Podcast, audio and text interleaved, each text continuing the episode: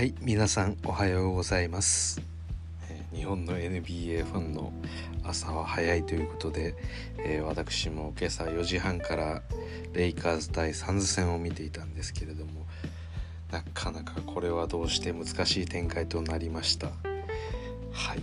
で、えーこの番組はですね、えー NBA 初心者で、えバスケ未経験の私がバスケってよくわかんないなと思いながらもそれなりに楽しむ。それを皆様に聞いていただくといった番組となっております、えーこの放送自体は第3回目ということで、えーテーマとしては第1回目で触れた5月31日のゲームの、えー振り返りといったことになっております。で、えー第2回のところ早速レイカーズ戦対サンズ戦の、えーリアクションみたいなものをお出ししておりますのであの、ま、負けた直後に、えー一発撮りして、え 朝7時から撮影した、え録音したという感じなので、えーだいぶお聞き苦しいところはあるかと思いますが、まあ、全部お聞き苦しいので、まあ、あまり変わらないかと思うので是非聞いていただければと思います。えーで、えーこの回ではですねまあそれぞれの試合を振り返っていくっていうことほどはしないんですけれども、えーまあ、試合として本日の試合で見たのはレイカーズ対サンズ戦そして、えーもう1試合、えークリッパーズ対、えマーベリックスということであのまあこれはちょっとリアルタイムではなかったんですけれどもあのどうしても見逃せない試合だなと思って後から、えー先ほど見返しておりました。でこの試合なんですけれどもあのまあ結果から言ってあのタイゲームになったっていうことなんですけれどもあのやっぱりクリッパーズすごい強いですね。あのまあ何がすごいかと言われればもうわからないんですけれども、えー、カワイ・レナードめちゃくちゃ強いですよね。ちょっと衝撃を受けましたね。はい、で一応試合としてはあの始まって第1クォーターすぐから、えーポルジンギスがあのまあ、連続で得点を重ねたりとあポルジンギスようやくここで羽ばたくのかっていう期待感も持たせてくれた、まあ、そんな試合でもあったと思うんですけれども、まあ、前半の勢いほどっていうことでもなくポルジンギスとしては、えー試合通じて18得点、まあ、どうしても時間自体が27分と限られていたのであのそこまで伸びはしないと思うんですけれども、まあ、12分の7である程度高確高確率で得点も取れているのでポルジンギスは、まあ、今後の試合ゲーム5以降でもっと期待できる存在になるんじゃないかなと思っております。で、えーまあポール・ジンギスすごいなと驚いた、えーまあ、その後すぐに、えー 第1クォーターなんとボバンが出てきましてで、まあ、NBA ファンの皆様ならというか、まあ、映画ファンであってもやっぱりこうボバンはあのみんな大好きということで私も非常に楽しみにしながら見ていました。でまあ、一度ボバンが出てあの、まあ、入ると同時に、まあ、ボバンが先頭を走った速攻があってそこに対してタッチダウンパスで得点するっていうもうこれはもうちょっと少しにやけてしまうようなそんなプレーがあったりもしたのであの非常に楽しいゲームの始まりだったなと思います。でその後もあのボバン自体は、えー第2第3第4と全部のクォーター結局出たのかな？あ全部は出てないかなまあ何にせよあの1回だけっていうわけではなく、まあ、それなりに、えーおそらく評価して、えー何度かこう試合に出ていたので、まあ、今後のゲーム5以降もあのボバンが出てくるとより見てて楽しいなと思うのでそこはちょっと期待したいところです。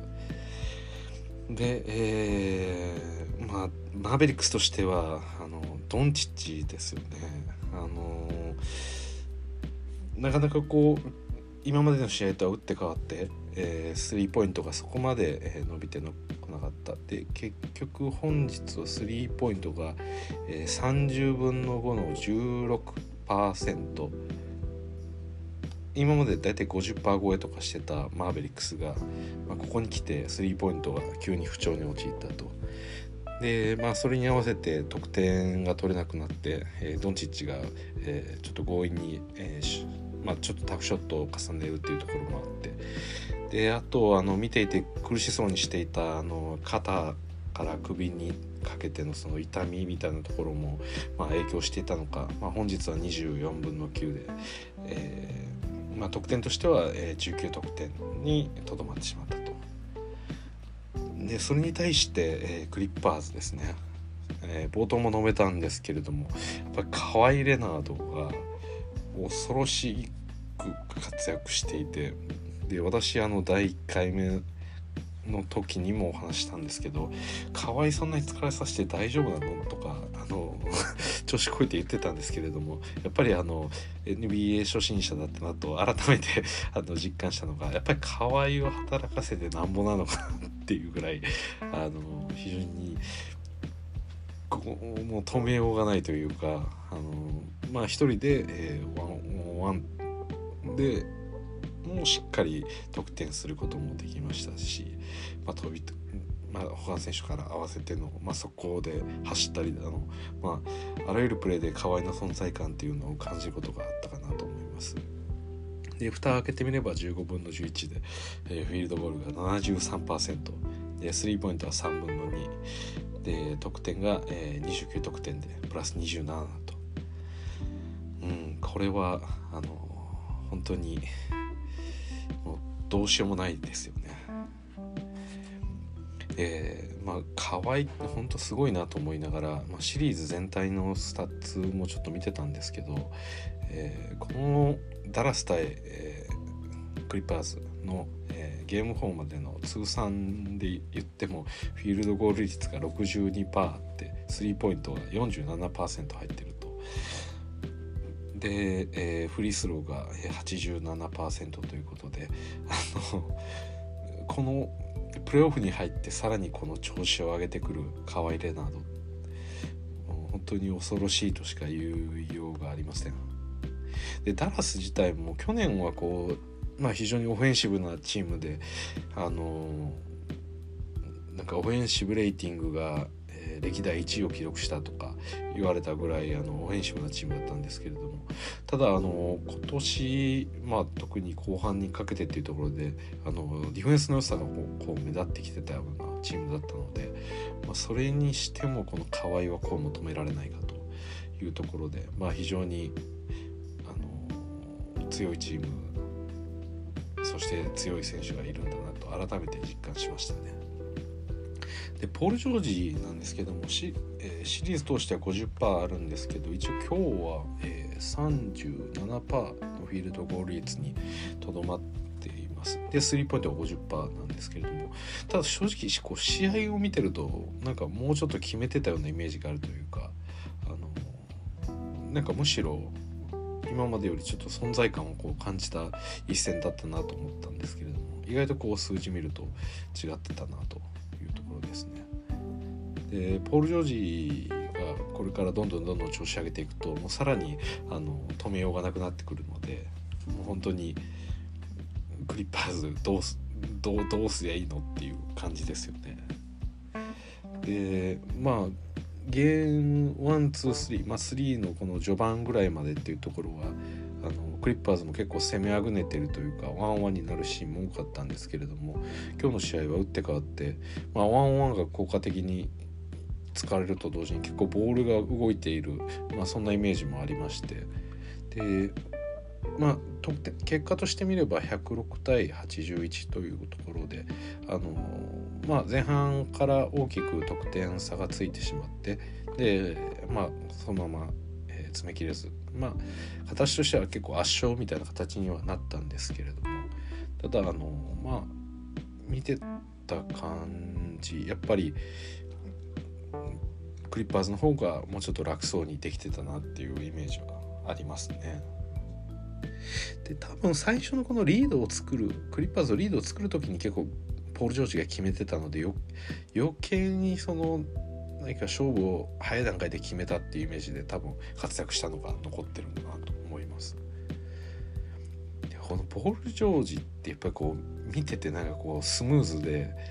なんかすごいですよねあの私もよくわからないんですけれども多分ポール・ジョージってうまい選手なんだろうなっていうのをこう見てて感じますね。うん、なんかこうしなやかというかあのよどみないというか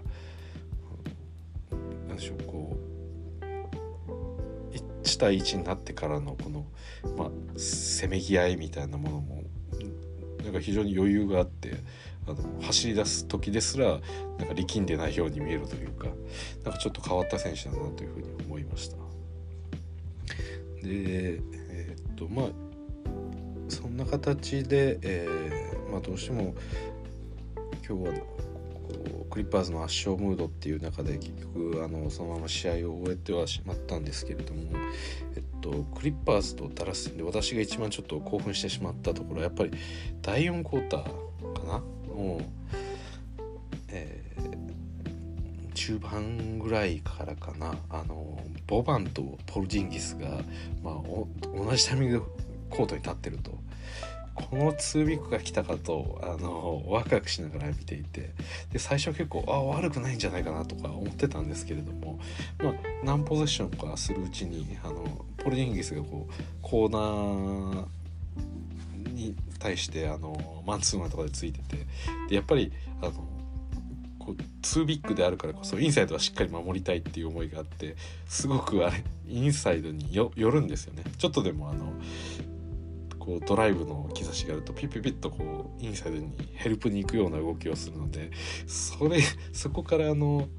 自分のマークマンコーナーにいる自分のマークマンとの距離が空くんですけれどももう全然間に合わないんですよね。あのボールがこうワンパスでこうこう自分のマークマンに対して飛んでくるというよりもこう2回ぐらい経由しててもまだポロジンギスがあのコーナーに対してのコンテストが間に合ってないみたいな状況があったりしてあこれはやっぱり なかなか難しいんだなっていうのをあの、まあ、見てて感じました。ただあの非常に面白いですしあの見ていてこう迫力がある絵面なのであのぜひあの まあぜひとはこんなことをまあダラスマーベックスの関係者からすると楽しいからやってくれなんていうのはあの聞き入れられないかもしれないんですけれどもやっぱりこう見てて面白くはありますよね。でこれによってあの、まあ、タイゲームこのマーベリックスと、えー、クリッパーズはタイゲームになったので次戦はまた、えー、クリッパーズの本拠地である、え、ステーブルセンターに戻って、えー、ゲーム5が始まりますと。えーまあ、クリッパーズとダラスに関しては、えー、以上としてでここからちょっと私もあの試合を結果ベースでしか見てないんですけれどもあの簡単におさらいをちょっとしようかなと思ってまして。でこれ私あのあの第1回の放送配信のところからあの間違いは結構多いですみたいな話もしながら言ってたんですけども盛大に間違えてまして、えー、本日5月31日の試合っていうのは、えー、メンフィスと、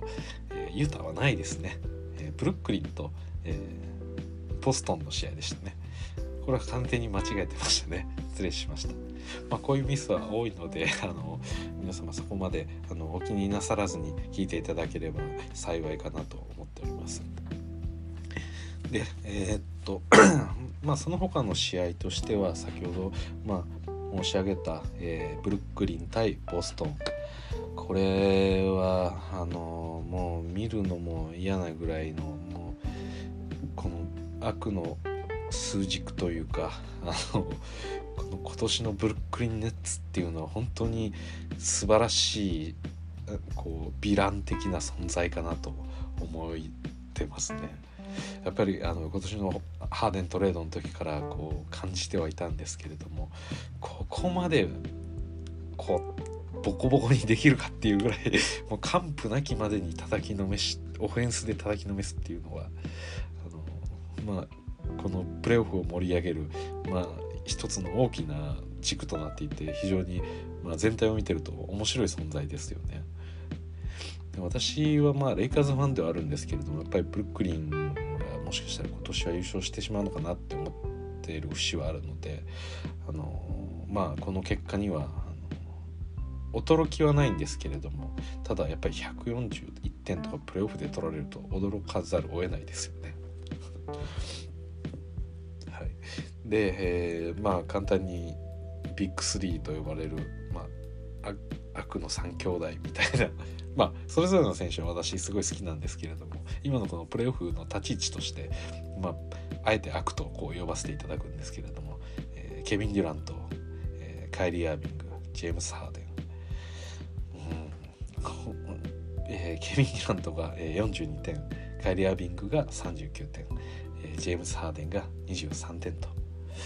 なので、えー、この3人を合わせただけでも104点になるんですかね。そうですね。104点ですね。なのでまあまあレイカーズとか今日の試合92点で負けてるんであの3人で 104, 104点かっていう その第3クォーターその AD が行こうだあの停滞感とか見てるとちょっと一人でもいいから貸してくれよと言いたくなるような、まあ、そんな羨望の眼差しで見つめているこのブルックリンネッツなんですけれどもまあ本当にすごいですよね。あの、まあ、シーズン通してなんですけれども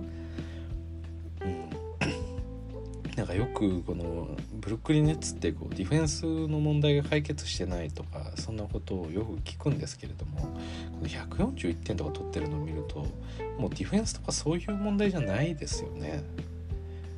でなんかあとよく聞くのがこう例えばシクサーズと当たったりとかあのした時にじゃあエンビードを誰が止めるんだとかベンシモンズを誰が止めるんだみたいなそんな話があるんですけれども逆に問いたいのはケビン・デュラントを誰が止めるのかでカイリア・ミン誰が止めるのかってジェームス・ハーデン誰が止めるのかっていうところですよね。まあ、それぞれの選手だけでも、まあ、1対1でこう止めれる選手って多分かなり少ないというかほとんど無に等しいんじゃないかなと思うんですけどこれに加えてジョー・ハリスがいるっていうのはもう本当にどうしようもないですよね。私も、まあ、直近のその数字は見てなかったんですけれどもリーグの途中で見た時でもジョー・ハリスはあのリーグ内でも、まあ、ユース2のスリーポイントのあのアテンプト数があってそれに対して、スリーポイントの成功確率自体も、まあ、上位、えー、トップ5とかに入るみたいな数字だったんで。まあ、ビッグ3とは言いますけれども実質ジョー・ハリスを入れたビッグ4にこうななってすらいるというかこの4人がフロアにこう並んだ時にまあ KD 止めたくてダブルチームしたら、まあ、ジョー・ハリスも開くしカイリア・ビンかハーデンかの、まあ、どれかが開くって考えたらもう、うん、どんなこうディフェンスを思考が結局まあ個人のその能力差で得点が簡単に入っていくんじゃないかなっていうふうに思いますね。そうですね。なのでまあこのブルックリン・ネッツは、まあ、このボストンに勝利して3対1になって王手をかけてで、えー、次はまたブルックリンでの試合、まあ、おそらくネッツが勝つことにはなるのかなとはちょっと思います。ね。であと、えー、ボストンに関してはもう私もボストンのあのジェイレン・ブラウンが結構好きでボストンの試合もちょこちょこ見てたりしたんですけれども、まあ、残念ながらこのプレーオフでジェイレン・ブラウンはあの怪我で出場できないのであの1人テイタムが気を吐いて今日も40点というところでやっぱりこのボストンの将来をこう背負うテイタムっていうのは才能としては間違いないなということであの、まあ、ボストンファインドって明るい未来ではあると思うんですけれどもちょっとこのシリーズに関しては、まあ、相手が悪かったとしか言いようがないかなと思いますね。であと個人的に好きなのはあのペイトン・プリチャード今年のボストンのルーキーこれも私結構好きであのなんでしょうねこうまあ、身長が低いながらもガッツあるディフェンスでで、まあ、得点もそれなりにあの得点する能力というか嗅覚みたいなものもあるのかなって、まあ、個人的には見てて思ってて。でやっぱり積極性がいいですよね。そのディフェンスの中にも表れてるそのパッションみたいなものだったりとか。あとオフェンスの時に結構果敢にルーキーとは思えないぐらいあのパッションを持って進んでて。で、まあ、ルーキーだからといってそのがむしゃらにこうやるまあどっちかって言ったらアンソニー・エドワーズみたいな、まあ、そんなプレイヤーとはちょっと違っててあくまでこう自分の仕事は仕事でやりつつもしっかりと攻めるべきところでは攻めるっていうような、まあ、そういうちょっと大人っぽいあのプレイヤーなのかなって思っててなので私は結構プリチャード好きです。でこのルーキーのプリチャードが今日の試合23分出てで12得点してるっていうのはあのまあこれもまたボストンの未来のまあそうですね、まあ、マーカス・スマートとかみたいなこうディフェディフェンシブこうガッツを持ってるようなまあなんかそういうプレイヤーになってくれたらいいかなと思ってます。でえー、っとさまああそうですねこの試合なんかちょっとあのまたいつものこの揉め事みたいな、えー、カイリー・アービングにが、えー、ボストンのロゴをこう踏みにじるような形で出ていったとか、えー、カイリー・アービング宛てにこうペットボトルを投げてしまったとか、まあ、そんなことがあったりとまたこの試合もよく荒れてる。やっぱぱりこう なんでしょうね。プレーオフ全体的にこうファンもヒートアップしたり、まあ、逆に選手もこんな形で、まあ、ちょっと意向を残すような、えー、そういうアクションをしてしまったりとか、うん。まあ、残念な部分ではあるんですけれどもあのやはり人間同士がやってるスポーツなのでそれにあのもう本当に命を削りながら、えー、頑張ってプレーしている選手たちなのであの、まあ、感情的になることはあると思いますし、まあ、それもまたいいことではないんですけれども、まあ、一つのこの NBA に深みを与えてるようななんかそういうものなのかなっていうふうにはあの思ってます。まあ言って2年見始めて2年目なんであのなんかよく昔のこの映像とかでもなんかこの知り合いだったりとか殴り合いみたいなことやってるのとか見たりするんですけれどもまああそうですねああれがじゃあいいかっていうと別に全部いいわけではないんですけれどもただあの今でもやっぱり90年代が好きだったっていう方はやっぱり昔はもっとハードだったタフだったみたいな言い方をしたりするのでそれはそれでやっぱり魅力に感じる人もいたりしてもおかしくないのかなとは思います。そうですね、まあ、私は個人的にはそのハードファールみたいなのが、まあ、横行するっていうのはそんな好きではないですけれども、まあ、単純にその選手が怪我してしまいますしやっぱルールの中でやってるからこそその中で光るそのカイリ・アビングの動きだったりハーデンの動きだったりそういうものがあると思ってるので、まあ、そこを逸脱して、えー、止めてしまうのであればそれはもうちょっとなんかルール外のちょっとスポーツとは違うところの話にはなってしまうかなと思うので、うん、まあどうなんでしょうねそ,、まあ、それすらも NBA の魅力なのかもしれませんね。でえー、っと最後の試合、えー、これはあの第1回の時に言っていた、まあ、ホークス対ニックス。これはアトランタでもう一敗したらランドルニューヨークに帰れないよななんて あのフリーみたいなことを言ってしまったんですけれども、まあ、なんと、えー、ホークス勝利ということでシリーズを3対1の、えー、ホークスの、えーリードということで、えー、そういった結果になりました。でやっぱりあのこう見るとこう難しいのはランドルですよねこのプレーオフずっとこう、うん、期待されてというか、まあ、やってきてプレーオフというかレギュラーシーズンも全体期待されてやってきたのに、まあ、思った結果が出なかったっていうのは非常にあの残念かなと思います。ただあの全然まだ終わりではないのでこれからあのニューヨークのファンたちが早く顔を見せてくれと あの可愛いランドルそして可愛い帯トッピン。もうみんなの顔を早く見たくてたまらないと思うので、えー、次戦の、えー、ニューヨークニックス戦 MSG であるニューヨーク対、えー、このアトランタ。ニューヨークのファンたちがどこまでこう盛り上げてあの巻き返してるのかっていうのはもう非常に楽しみですよね。やっぱりあのトレイヤングあの私ももともと好きじゃなかったけどこの間のあのニューヨークファンとのやり合いの中で大好きになったみたいなお話はしたんですがやっぱりこのトレイヤングがあのさっきのそのボストンと、えー、ブルックリンの件でとのちょっと揉め事と比べるとやっぱり素晴らしいところっていうのはトレイヤングはあくまでバスケットの中で戦いましたよね。あのニューヨークファンからの煽りに対して、えーまあ、試合の中で結果を見せてあのニューヨークファンを黙らせたっていうところがやっぱりすがすがしいこう悪役だなっていうところが、えー、まあ、最高ですね。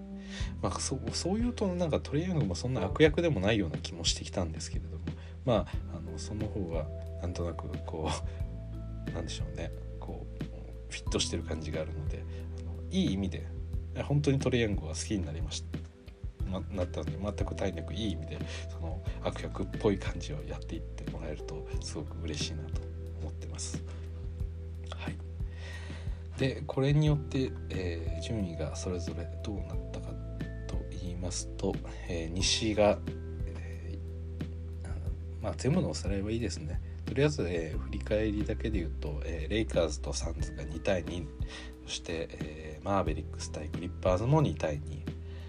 そして、えーと、ブルックリン・ボストンが3対1で、え、アトランタニューヨークが、え、3対1ということで、え、これもあの西と東で非常に大きくあの、まあ、差が出てきたなというところですね。で、えーと、明日の試合についても合わせてお話ししようと思うんですけれども明日こそは、えー、ユタ対メンフィス、えー、そして、えフィラデルフィア対、えー、ワシントンということで、えー、これも非常に重要な試合ですよね。で私はあの一番最初にお話しした通りメンフィスのファンなのででもあるのであのこのシリーズは何としてもメンフィスに勝ってほしい。で、えー、っとこの間もお話したのはやっぱり一試合一試合のその経験の中でメンフィスが成長してるのが非常にこう見えるのでこの試合をしっかり取ってシリーズをタイにするっていうそれもあのメンフィスにとってはこう初めてのことになると思うのでそこでタイゲームになってからじゃあ次どうするかとかも含めてこうプレーオフの勝ち上がり方みたいなものを学んでいってほしいなっていうふうに思ってます。ただあのそうですねユタ本当に強いからな。でもし、えー、メンフィスが勝てば、えー、ユタ対メンフィスも2対2になるということで、えー、西が全て2対2になると1位と8位と2位と7位と3位と6位を戦わせてるのに全部シリーズ対2対2になるっていうのはもう魔境ですよね西は。も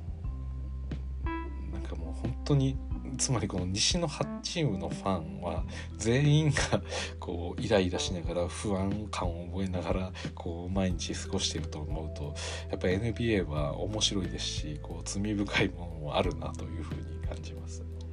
で逆に東の方はもう早いところで、えー、ミルウォーキーが、えー、雪辱を晴らして、えー、ヒートを破ったと。で、えー、まあ明日まあ、ブルックリン・ボストンも3-1だったですとか、まあ、3-13130ともあの大体この勝利の大体大体メンバーも決まってきてるのかなっていう感じはありますね。でただあの明日の試合に関してはあのまあ我らが八村塁が、まあ、どこまで活躍できるのかっていうところは一つの見どころですよね。そうですね。あの先ほどメンフィスの話でも経験みたいなところを言ったんですけれどもあの、まあ、八村自体が、まあ、日本人初の、えー、プレーオフ出場選手ということであのやっぱりこの NBA2 年しか見てなくてもやっぱりこのプレーオフの厳しさプレーオフこそが NBA の、まあ、本番だと言っても過言ではないような雰囲気っていうのはあのひしひしと感じているのでやっぱりその舞台で戦ってるっていうのはすごく価値があることだなと思ってますんで、まあ、せっかくならねそこで負けるにしても全力でこうぶつかってその結果あのまあダメなことが見えてきたんであればその壁をどうやって乗り越えていくんだろうとかあのまあ、このオフシーズンの間に自分はどんなトレーニングしたらいいんだろうとかそのやっぱり悔しさのこのバネみたいなものがあのへこめばへこむほどやっぱり反発するものだと思うので、えー、八村の方には何としてもこう明日まあダメでも勝っても何でも結果はいいんですけれどもあのやりきったっていう感覚は持ってほしいなって思ってますね。はいといった感じで、えー、まあ、明日の試合も含めて、えー、ここまでのあのおさらいとしたんですけれどもぱり朝4時半から起きてというか私の場合寝ずに試合を見てでそこで負けるとこう答えるものがありますよね。もういまだにちょっとやっぱり引きずってしまってて。あのまあ NBA 好きではないこう友人とかからもあの急遽 LINE が来て「レイカーズ負けたらしいじゃん」みたいな「いやもうそれ言わないでくれよ」って。思いながらあの、まあ友人は NBA を見ないのであの私はあんまりこう話する人はいないんですけれどもただあの私がレイカーズを応援してるっていうのを知ってるので、まあ、それをこう、まあ、目ざとくチェックして「えー、お前負けてんじゃん」ってう。ん。ちょっとそれを非常に悲しくはなるんですけれども。まあまあまああの、の AD 自体まあ怪我も今のところそこまで深刻なものではないっていうふうにはあの、情報では見ているのであの次の試合どうなるかっていうとこは分かりませんけれどもまああの、なんとか頑張ってほしいなと思いますね。やっぱり他のチームクリス・ポールも怪我をしながらも頑張ってますし、えー、ドンチッチも、え痛めながらやってますし、だから頑張れというわけではないんですけれども、まあ、レイカーズも同じようにそういうかなり追い詰められた、えー、厳しい状況の中でも戦っていかなければいけないっていうのはあの、まあ、特にレブロンファンとしてはその一発の怪我でこう引退しちゃうかもみたいなちょっとした恐怖感も持ってたりするのであまり無理はしてほしくないんですけれどもやっぱりレイカーズの連覇っていうのはあのレブロンがレイカーズに来た時にこの国をあこの国じゃないですね。このフランチャイズの、まあ、また栄光を取り戻すっていうような言い方をしてたので、えー、まあ、きっとスリーピートやってくれるんじゃないかというそういうあのまあ淡い期待を抱いているので、まあ、その上で言うとやっぱり今年の連覇っていうのはまず絶対に、えー、外せないと思っていますので、えー、なんとかレイカーズにも頑張ってほしいなとそうですね。まあ NBA ファイナル、えー、ここまでゲーム4まで終わって、えー、全体見て思うのがあのどこもおかしくもまだまだこうどうなるか分かんなくてファイナルのカードも全然見えないっていうでそそういった様相になってきたのでもう気持ちが落ち着かない日々が続きますが、まあ、これからも、まあ、できるだけあのうまいことを睡眠時間をとったり、えー、食事によって、えー、健康を保ったりしながら、まあ、体を酷使しながら、えー、NBA を見ていくと。まあ選手たちも酷使するように我々日本の NBA ファンは、えー、睡眠時間を削りながら、えー、リアルタイムで見ていくと、まあ、そういったことを あのやっていく必要があると思いつつ、え、私も少しずつ見てますのであの皆さんもあのこうせっかくの、どこが優勝するかよくわからない NBA ファイナルなのでいろいろこう予想したり、イラついたり、えー泣くほど喜んだりまあいろいろしながら一緒に楽しんでいければいいなと思います。えー、それでは、えー、本日のこの5月31日の、え、振り返りは、え以上となります。でまた明日はどうかわからないですけれども、えー、まあレイカーズ戦は確実に、えー、フィードバックというかリアクションみたいなものは載せたいと思いますので引き続き、えー、チェックしていただければと思います。それではまた。